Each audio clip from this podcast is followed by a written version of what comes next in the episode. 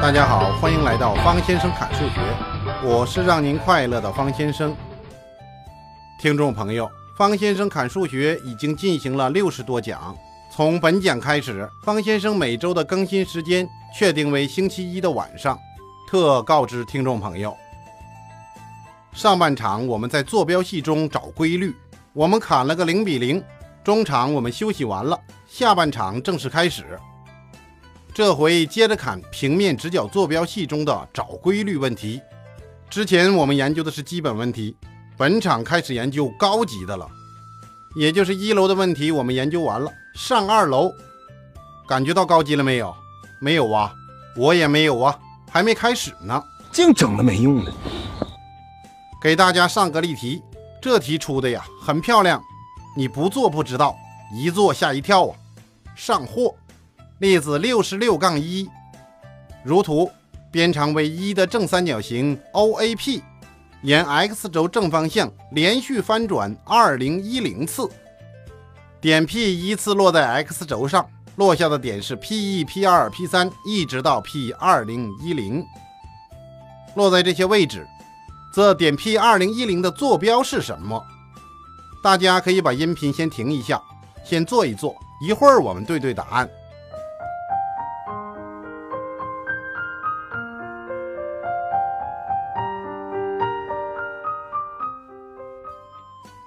怎么样？到底怎么样？就是个前滚翻吧，漂亮吧？有人一看就晕过去了，有点吓人呐。感觉这个三角形是真正的练家子，一溜跟头，这踢馆来了呀！别怕，王有才关门，然后过去问问这个踢馆的三角形，来踢馆之前预约了没有啊？没预约，让他排队去。害怕不丢人，知道害怕，说明你们是人。不是机器，很多事情就是害怕，也得去做，别无选择。来踢馆的人太多了，就让这个三角形翻着走吧。我们赶紧出去躲躲，小心三角形扎着啊！孔子说得好啊，君子不立危墙之下。我们在角落吹暗箭，看看这个三角形他怎么表演吧。其实你仔细看呢。这个三角形根本就不危险，你以为他是红孩儿啊？结果他是葫芦娃，哦，是小明的弟弟，可爱得很呢。哇，这样的话你也说得出来啊？三角形总是往前翻，这就是规律。世间之事有规律就好办了，最怕的是杂乱无章啊。找到规律，你就不用怀疑人生了呀。他是怎么翻的呀？翻第一次的时候。它咣的一声砸在了 x 轴上，砸出个坑，就是点 P 一呀，是不是啊？再翻，那 P 二就产生了呀。此处要注意 P 二的位置，你好好看看，是不是在 P 一的位置上啊？能想明白吗？烧脑袋哟。题目中说了，只要翻动一次，就有一个 P 点产生，所以呀，第二次的时候，P 一、P 二就是一个点。那第三次 P 三呢？到了第三次 P 三的时候，它 P 三就站起来了呀，和 P 点的纵坐标就相等了吧？头朝上了呀，感觉怎么样？三次一个回合，翻滚吧三角形，随便你怎么翻，只要我们找到规律，这个就容易。真的假的？这是？哼！我们发现的规律就是什么呀？三次就是一个回合呀。这就是关键的规律。有的听众说：“那如果永远也没有规律怎么办呢？”方先生说：“呀，这种问题不可能没有规律，否则就失去了它的存在意义。初中阶段也碰不到这样的题目啊。”说的有道理。二零一零次正好在上头吧？为什么呀？因为二零一零能被三整除啊。二零一零除以三等于六百七十。也就是翻了六百七十圈吧，总共转了六百七十圈。那题目让我们求什么呀？求点 P 二零一零的坐标，怎么算呢？还是个类比推导吧。我们先看看 P 三的时候，横坐标是什么样啊？三个边长的加和，再减去半个边长吧。依次类推，是不是最后总要减掉半个边长啊？因为 Pn 的位置啊，它在上头。横坐标是多少啊？二零一零个小三角形的边减去半个小三角形的边，那也就是二零一零减去零点五等于二零零九点五啊。我们整理一下，二分之四零幺九，横坐标我们就搞定了。那纵坐标呢？怎么求纵坐标呢？其实纵坐标和 P 点是一样的吧，所以你求出 P 点的纵坐标就可以了。怎么办？从 P 点做一条高啊，马上产生一个三角形一比二比根号三的。这个方先生之前砍过，瞬间秒出答案呢。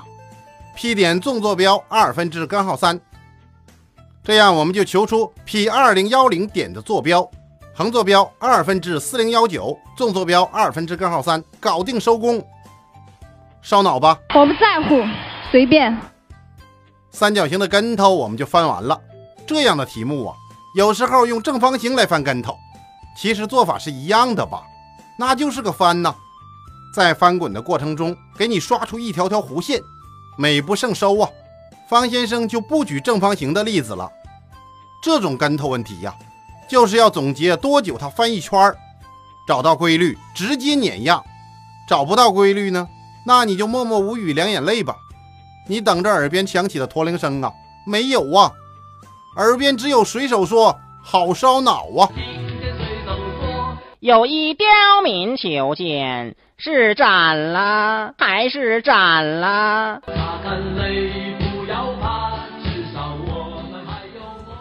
今天脑袋没少烧吧？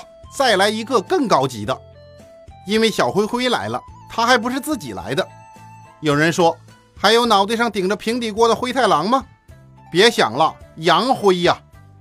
我们看例子六十二杠一，将杨辉三角形中的每一个数都换成分数，得到一个如图所示的分式三角形，称为布莱尼茨三角形。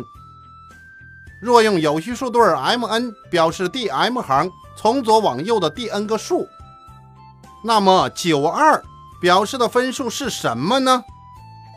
听众朋友，您可以把音频先停一下，自己做一做，一会儿我们对对答案。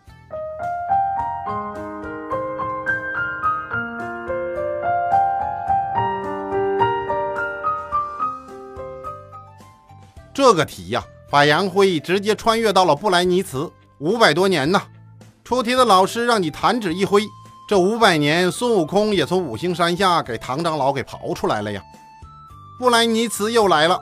之前我们砍过很多次，布莱尼茨六岁的时候，老爹就去世了，也没给他留下什么遗产，只给他留下了一个图书馆。怎么样？你惊诧了没有？这个遗产其实很厉害呀，比财富好多了。布莱尼茨读了这些书以后，对中国就情有独钟，估计是看了马可波罗的著作。马可波罗，不是马肯波罗哈。布莱尼茨学习我们中国的周易和八卦，再加上他后来又发明了二进制。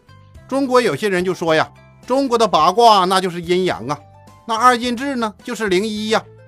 布莱尼茨抄袭了我们。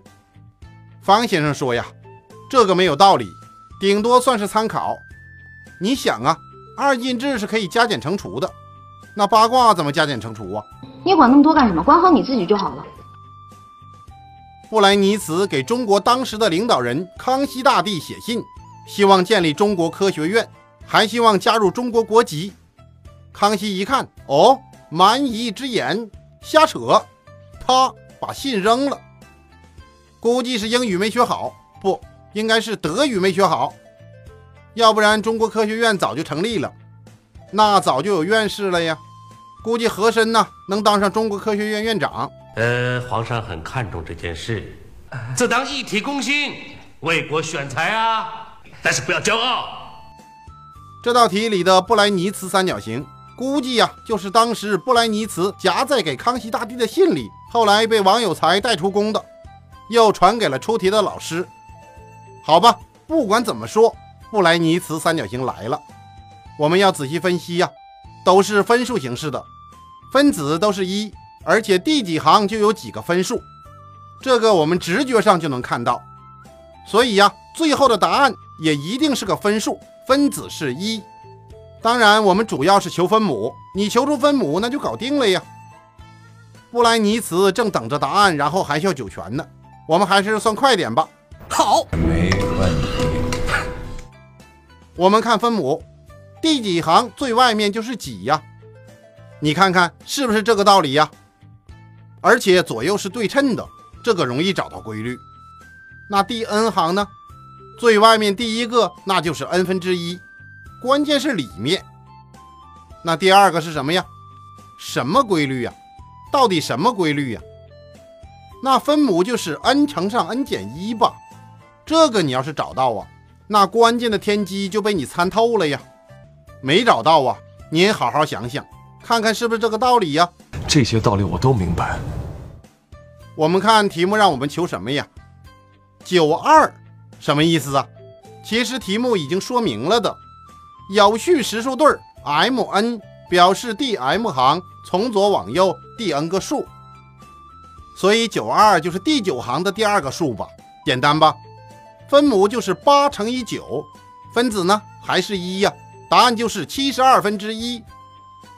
怎么样？杨辉和布莱尼茨的首次结合，就出了这么一个伟大的题目，你震撼了吗？抖动身体里的细胞和粒子了吗？你体内的量子纠缠了吗？没有啊。那你看看下面这个高级货，粒子来了。有人说粒子都来了呀，高射炮打蚊子啊，导弹追麻雀，核武器撵野猪啊，没必要吧？还真有。我们提高一下境界呀。您听完了这道题之后啊。会感觉到气质明显提高，精神状态明显增强啊！绝对不可能，世上哪有这种事情发生啊？上货，粒子六十六杠三，如图，一个粒子在第一象限内即 x 轴、y 轴上运动，在一秒钟之内，它从原点运动到了点一零，而后它就如图所示的在与 x 轴、y 轴平行的方向上来回运动。并且每秒移动一个单位长度，那么题目求什么呀？题目求这个粒子在一九八九秒之后，它所在的位置的坐标。听众朋友，您可以把音频停一下，自己做一做，一会儿我们对对答案。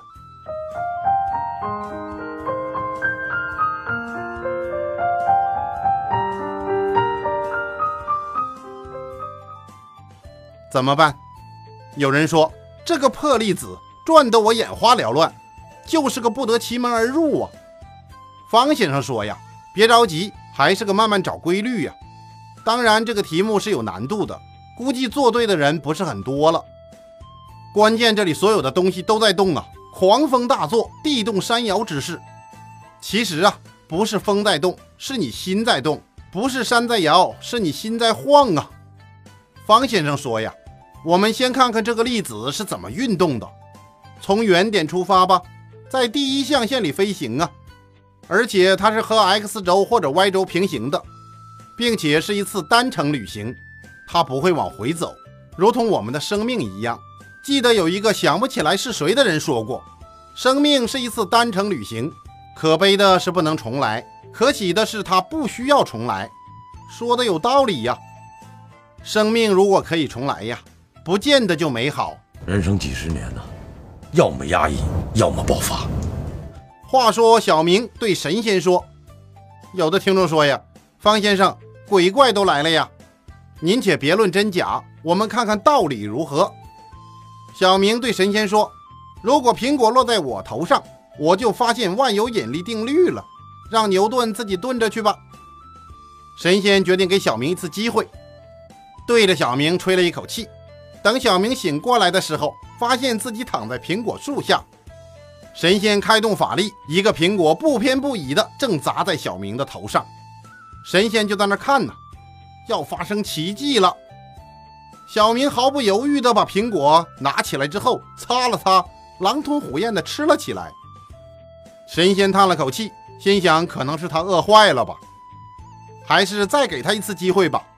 于是他又让一颗苹果掉在了他的头上。这回小明犹豫了一会儿，可能刚才吃过一个苹果了，这个苹果对他的吸引力明显没有刚才的大了。但他看看四周没人，才把这苹果再次吃了下去，然后睡着了。神仙发怒了，他决定要在这个不知道上进的小明身上创造奇迹。于是他就让一个青色的大苹果“咣”砸在了小明的头上。神仙就想啊，这回掉下来的苹果不能吃，你总该想想万有引力定律的事儿了吧？大苹果砸下去之后啊，小明比神仙的火更大呀！这树上接二连三往下掉苹果，打扰了他的美梦。小明很生气，问题很严重，抓起苹果对着外面砰扔了出去。没想到这么一扔，奇迹发生了。牛顿正在外面读书，一颗苹果从天而降，他不仅心中一颤，为什么苹果掉在地上而不是飞到天空呢？经过一番思考啊。牛顿很快提出了万有引力定律，悟到人生了吗？这就是神仙给您砸头的苹果，怎么样？这么砍是不是砍出哲学性了？我们还是研究数学问题吧。怎么办呢？你要找到一些特殊的点，把心平静下来。我们看图，哪些点特殊啊？有的人说，我看着都一样啊，还真不是。找特殊的点呢？就是给点分个类，这些粒子在哪里拐的弯儿啊？这就是分类方式啊！你慢慢看，瞪大了眼睛，找到没有啊？比如 x 轴上的点，比如 y 轴上的点，比如第一象限角平分线的点。其实你用哪种情况都可以总结出规律。方先生推荐使用角平分线上的点，为什么呀？中庸之道啊！你看看在两个轴上。它们有的地方啊，两个数挨着的。此刻不宜轻举妄动。要总结规律呀，需要很多很多的数，统计难度很大。所以呀，我们选择中间的角平分线上的点，就不存在挨着的问题了。而且这些点呢，到两个轴的距离相等。有人说呀，还有别的点吗？方先生说呀，别的点就不太好找了吧。我们就用角平分线上的点，那根据题中的条件，粒子运动啊，一秒一个单位吧。那它从原点出发，走到点一一，用了几秒啊？两秒吧。您看看图，那走到了二二呢？您看看，六秒吧。数一数，那走到三三呢？十二秒。走到四四呢？二十秒。这样我们就找出来了四个点。走到这四个点的时间，我们也找出来了。它们分别是二六十二二十，看出规律了吗？差是等差数列吧？方先生说呀，其实啊，如果您对列项法比较熟悉，你很快就会发现，二呢是不是等于一乘以二啊？那六呢，二乘三吧？十二呢，三乘四啊？总结出什么了？点 n n 对应的多少秒到达呀？n 乘以 n 加一呀，好，考验的时候到了，真的到了。估计很多人经受不住这个考验呢，直接就烤熟了。那么我们说，哪两个相邻的数相乘之后和一九八九它比较近呢？嗯，感觉怎么样？直接挂了没有啊？有人到这一步啊，那就是疯狂的抓耳挠腮了，掉坑里了。方先生之前砍过估算大法。您真正的掌握了吗？深入骨髓了吗？有的听众说：“我知道四十四的平方和四十五的平方接近这个数。”当时方先生还说了：“就在这个范围之内，考上大学都够用了。”也有的听众说：“呀，我忘了怎么办呢？”那你就估算呢，你就按照一九八九来估算吧。相邻两个数相乘，接近它怎么办呢？你就把 n 乘以 n 加一展开呀，变成什么了？一个数的平方再加上这个数，它接近一九八九吧？那就是一个数的平方比一九八九小一点儿。找到点感觉没有？多少啊？到底多少啊？四十多吧，不到五十。你就利用方先生之前砍的估算大法呀，那就是四十和五十之间取个中间值，四十五。有人说这是为什么呀？腰斩方法，那就是因为呀，这四十五处在两个中间，而且它又好算。哦，原来是这样，我明白了。四十五的平方二零二五吧，大了，但是也只是大了一点点吧。所以呀，这个数四十四乘四十五，这就估算出来了。怎么样？有的听众说呀，方先生啊，你这就是蒙啊！方先生大声曰：“估算非蒙也。”那四十四乘四十五你怎么算？四十五乘以四十五减一呀？那整理一下，二零二五减去四十五啊，等于一九八零，口算就出来了吧？怎么样啊？我们就算出来了，两个数四十四、四十五，他们的成绩就是一九八零，离一九八九它最近呢。然后呢，一九八九减去一九八零，还要往前走九个单位，那是往左走还是往下走呢？这不是一个 question，这是一个 problem。这个问题呀，又把一大堆人掉下去了。你看，多么危险！差点掉坑里，还是个粪坑。你仔细观察，找规律呀。仔细看看，是不是有的时候朝左，有的时候朝下呀？我们看看一一三三这种奇数点的时候是朝左的，那偶数呢，那就是朝下的了。所以四十四、四十四这个点，它是朝下走的。朝下走多少个单位呀？当然是九个单位了。一九八九减去一九八零，往下走，横坐标不变吧，还是四十四。那纵坐标呢？四十四减九等于三十五。于是我们就得到了点四十四、三十五，搞定。怎么样？烧脑袋吧？这就是平面直角坐标系里最难的一种找规律了。如果您能掌握呀，那真的就把坐标系里面所有的找规律问题你就吃透了、消化了。那也就达到了初中找规律里面的最高境界了。不知道您听明白了没有？如果觉得好啊，给方先生点个赞和转发吧，这样也可以让更多的朋友和你一起分享美好。把这些拖出去，让币。不好意思啊，你知道我这人就这么直啊。